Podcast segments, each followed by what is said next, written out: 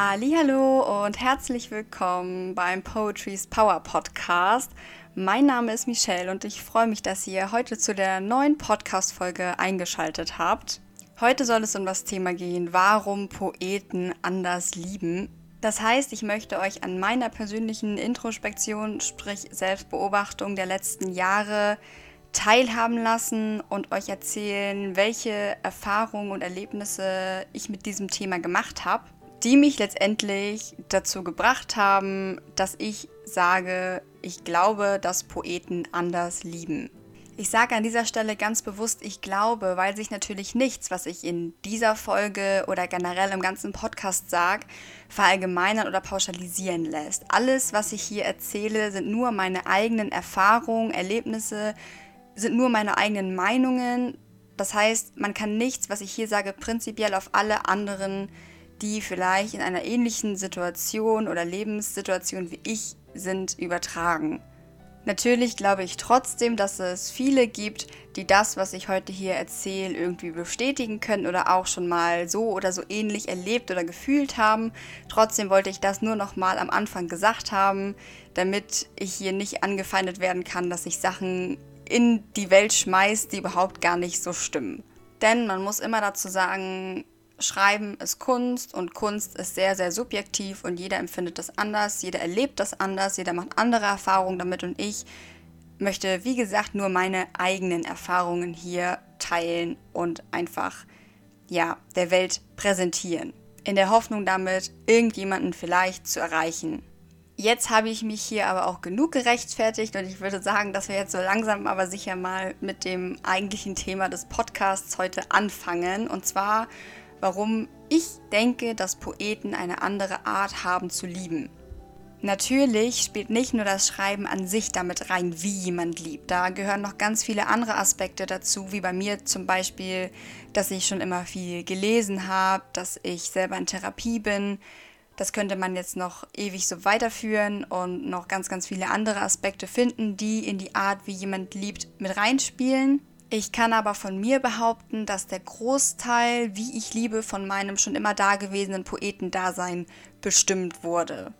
Der erste Punkt ist nämlich, dass ich die Erfahrung gemacht habe, dass Poeten eine viel intensivere Wahrnehmung haben, beziehungsweise eine viel intensivere Gefühlswahrnehmung haben was sich meines Erachtens nach einfach so erklären lässt, dass prinzipiell erstmal alles eine Inspiration ist oder zumindest das Potenzial dazu hat, eine Inspiration zu sein. Sprich, man achtet auf Dinge, auf die die meisten Menschen überhaupt gar nicht achten würden oder die diese Dinge überhaupt gar nicht wahrnehmen würden oder könnten. Ich nenne euch mal ein paar Beispiele aus meinem Poesieleben und zwar es gab zum Beispiel einmal die Situation, dass ich ein relativ langes Kurzgedicht über Lippenkonturen geschrieben habe, weil ich das bei meinem Gegenüber damals so schön fand.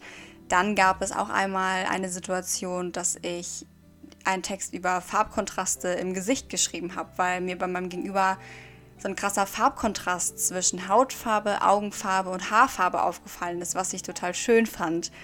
Und dann habe ich auch noch mal einen ja eher ähnlichen Text geschrieben. Da war gerade Sonnenuntergang und die Sonne schien durchs Fenster auf die Haut von meinem Gegenüber und die hat so richtig krass geglänzt und so eine ganz andere Farbe irgendwie gehabt und darüber habe ich dann abends erstmal ein Gedicht geschrieben.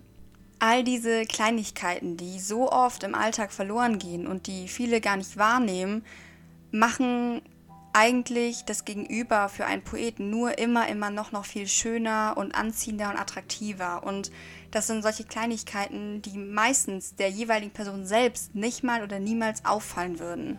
Mir ist natürlich klar, dass es hier eigentlich um nichts anderes als um das Thema Achtsamkeit geht. Und darüber wollte ich auch nochmal eine extra Folge machen, in der ich das Thema nochmal ganz gezielt auffasse. Aber trotzdem sage ich, dass ich finde und auch glaube, dass Poeten trotzdem viel, viel, viel empfindsamer für solche Sinneseindrücke sind. Und es geht hier nicht nur um visuelle Eindrücke, sondern das kann sich genauso auf Gerüche beziehen, auf Gestiken des Gegenübers, auf die Art, wie sich das Gegenüber bewegt und verhält. All diese Kleinigkeiten, die man wahrnimmt und über die man Texte schreibt, sind damit gemeint. Damit kommen wir auch schon zum nächsten Punkt, und zwar, dass Poeten ihre Gefühle auf 300 Millionen verschiedene Arten verpacken, erklären und metaphorisch ausdrücken können, was zwangsweise immer dazu führt, dass die Gefühle nur noch intensiver werden. Ich lese euch mal einen kurzen Text vor, den man gleichzeitig aber auch schon auf den ersten genannten Punkt beziehen kann. Und zwar Deine Haut ist so weich und mein Herz wird das auch, wenn du mich berührst oder einfach nur anschaust. Hier haben wir einmal den Punkt mit der Wahrnehmung und zwar, wie sich die Haut anfühlt und dass ich das gleichzeitig als metaphorische Umschreibung für meine Gefühlswelt benutze. Und wenn man Gefühle so gut ausdrücken und erklären und umschreiben und beschreiben kann, ist es meist so, dass man sich noch viel, viel mehr verliebt, noch viel, viel mehr schwärmt, noch mehr in seine ganzen Gefühle eintaucht, was wiederum dazu führt, dass man eine ganz andere Art zu lieben hat als jemand anderes, weil man viel, viel besseren Zugang zu seinen Gefühlen hat, die viel mehr auseinander nimmt und daraus einfach wunderschöne Texte zaubern kann, was einem selbst dann aber immer wieder vor Augen führt, was für krasse Gefühle man eigentlich hat. Das ist auch ein sehr guter Übergang zum nächsten Punkt, und zwar, dass man als Poet das Problem hat, dass Gefühle aller Art immer länger da bleiben, als sie vielleicht eigentlich müssten. Bei einer heimlichen Schwärmerei ist das zum Beispiel so, dass man ewig lang Texte darüber schreibt, dass man das einfach gefühlsmäßig in Texten ausleben kann, ohne dass jemand weiß, um wen es überhaupt geht ohne dass jemand was davon mitbekommt und man fällt so immer, immer tiefer in diese Gefühle rein, weil man die so auseinander nimmt und daraus Texte macht, weil man sich eben quasi die ganze Zeit damit intensiv beschäftigt. Und so sehr es einem auch helfen mag, dass man seine Gefühle aufschreibt, umso länger hängt man einfach an einer unglücklichen Schwärmerei als Poet fest. Das Ganze kann man aber auch auf das Ende einer Beziehung übertragen. Zum Beispiel, dass man nicht loslassen kann, weil man die ganzen schönen Momente anfängt zu vertexten. Oder aber, dass man die ganzen schlechten Sachen der Beziehung anfängt in Worte zu fassen. Damit meine ich, dass man entweder die ganzen schlechten Dinge anfängt, sich schön zu reden und daraus irgendwelche total poetischen, kunstvollen Texte zu machen, und vergisst, dass man sich eingestehen muss, dass nicht alles rosig war. Oder dass man merkt, okay, ich mache aus schlechten Zeiten mega gute Texte, die ganz viel Zuspruch kriegen und vergesst, dass ich mich eigentlich davon lösen wollte und mich so immer, immer mehr in diese ganze negative Gefühlswelt verstrick und so aus dem ganzen Kummer gar nicht rauskomme. Um das Ganze nochmal ein bisschen spezifischer auf meine Erfahrung und auf meine persönliche Geschichte zu beziehen, kommen wir auch einmal zum letzten Punkt und zwar, dass es als Poet schwieriger ist, toxische oder ungesunde Beziehungen loszulassen. Ich habe zum Beispiel angefangen mit meinen Gedichten oder in meinen Gedichten das Verhalten meines Gegenübers zu entschuldigen, das alles schön zu reden, habe gemerkt, boah, das ist total das gute Futter für meine Kunst wenn man ein Buch gelesen hat und vielleicht ein bisschen zwischen den Zeilen lesen kann, kann er ahnen, dass der Großteil meines Buches um eine einzige Sache geht.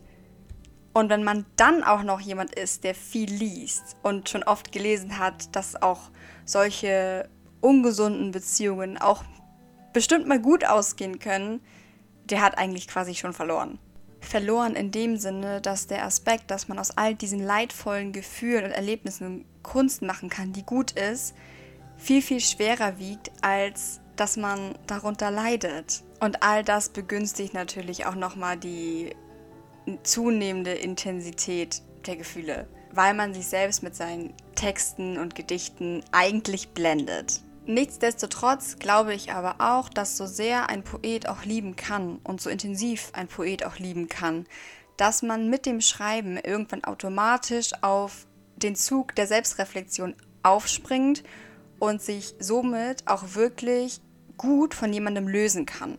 So sehr man jemanden auch geliebt hat und so viele schöne Gedichte man auch darüber geschrieben hat, so glaube ich und weiß ich, dass wenn man aber automatisch anfängt darüber zu schreiben, dass einem das gerade nicht gut tut, dass man sich dann auch wirklich sehr entschlossen und auch ein für alle Mal von jemandem lösen kann. Das ist auch ein längerer Prozess. Ich kann an meinen Gedichten immer sehen, wie ich in Schwärmereien oder Verliebtheiten hineingerutscht bin und wie ich dann auch langsam wieder da raus bin. Also das war wirklich so ein Fluss, den man erkennen kann, wenn man sich die Gedichte in der zeitlichen Reihenfolge anguckt. Und deswegen kann ich auch sagen, dass wenn ich in meinen Gedichten den Absprung geschafft habe, auch ganz entschieden geschafft habe, ich es in der realen Welt auch geschafft habe. So, um das Ganze jetzt noch einmal kurz und knapp zusammenzufassen, warum ich die Auffassung vertrete, Poeten lieben anders. Einmal, weil Poeten eine viel intensivere Wahrnehmung haben, weil sie in allem eine potenzielle Inspiration für ein neues Gedicht sehen. Dann, weil sie ihre eigenen Gefühle ständig selbst intensivieren, weil sie diese Gefühle auf 100 Millionen verschiedene Arten erklären und verpacken können. Dann ist es so, dass Poeten viel, viel länger an Liebeleien, Schwärmereien und Verliebtheiten festhalten, weil sie sich durch ihre Gedichte ständig intensiv damit auseinandersetzen, Dinge vielleicht schönreden oder ein bisschen verzerrt darstellen. Und natürlich, weil alles an Gefühlen und Emotionen immer eine gute Quelle für Kunst ist. Damit wären wir auch am Ende der heutigen Podcast-Folge angekommen. Ich hoffe, dass ihr euch in dem einen oder anderen wiedererkennen konntet, dass ihr einen kleinen Einblick in meine persönliche Gefühlswelt gekriegt habt und vor allem, dass falls ihr vielleicht jemanden in eurem Umfeld habt, der selbst Gedichte schreibt, dass ihr vielleicht ein bisschen besser verstehen könnt, was in seinem oder ihrem Kopf so vor sich geht. Ansonsten wünsche ich euch noch einen wunderschönen Tag. Passt alle auf euch auf. Wir sehen uns, wir hören uns.